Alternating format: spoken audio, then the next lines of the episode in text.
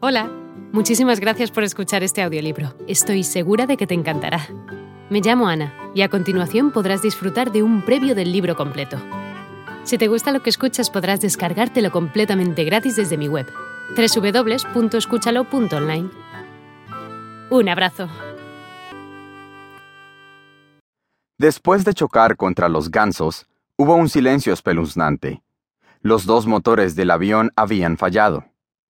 El 15 de enero del 2009, el vuelo US Air Flight 1549 acababa de despegar del aeropuerto La Guardia en la ciudad de Nueva York.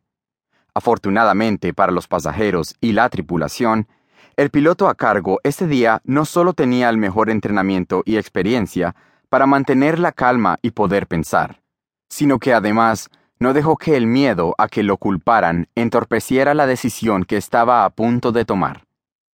El capitán Chesley Burnett Sullenberg, tercero, determinó rápidamente que debía o bien dar la vuelta a intentar aterrizar en La Guardia para así salvar el avión, o bien tratar de aterrizar en el río Hudson, que era lo más cercano a una pista de aterrizaje sin obstáculos a la vista.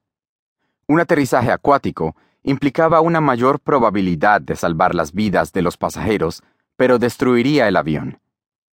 Con esto en mente, Sully decidió aterrizar en el río Hudson.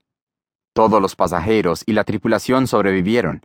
Solo se registraron heridas mínimas, y fue noticia en todo el mundo.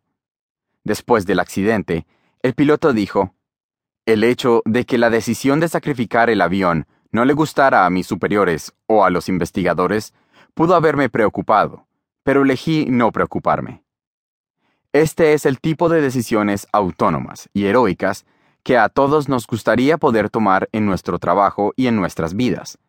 Pero desafortunadamente muchos de nosotros trabajamos para organizaciones o para jefes que culpan a la gente por cosas equivocadas, por las razones equivocadas y en el momento equivocado.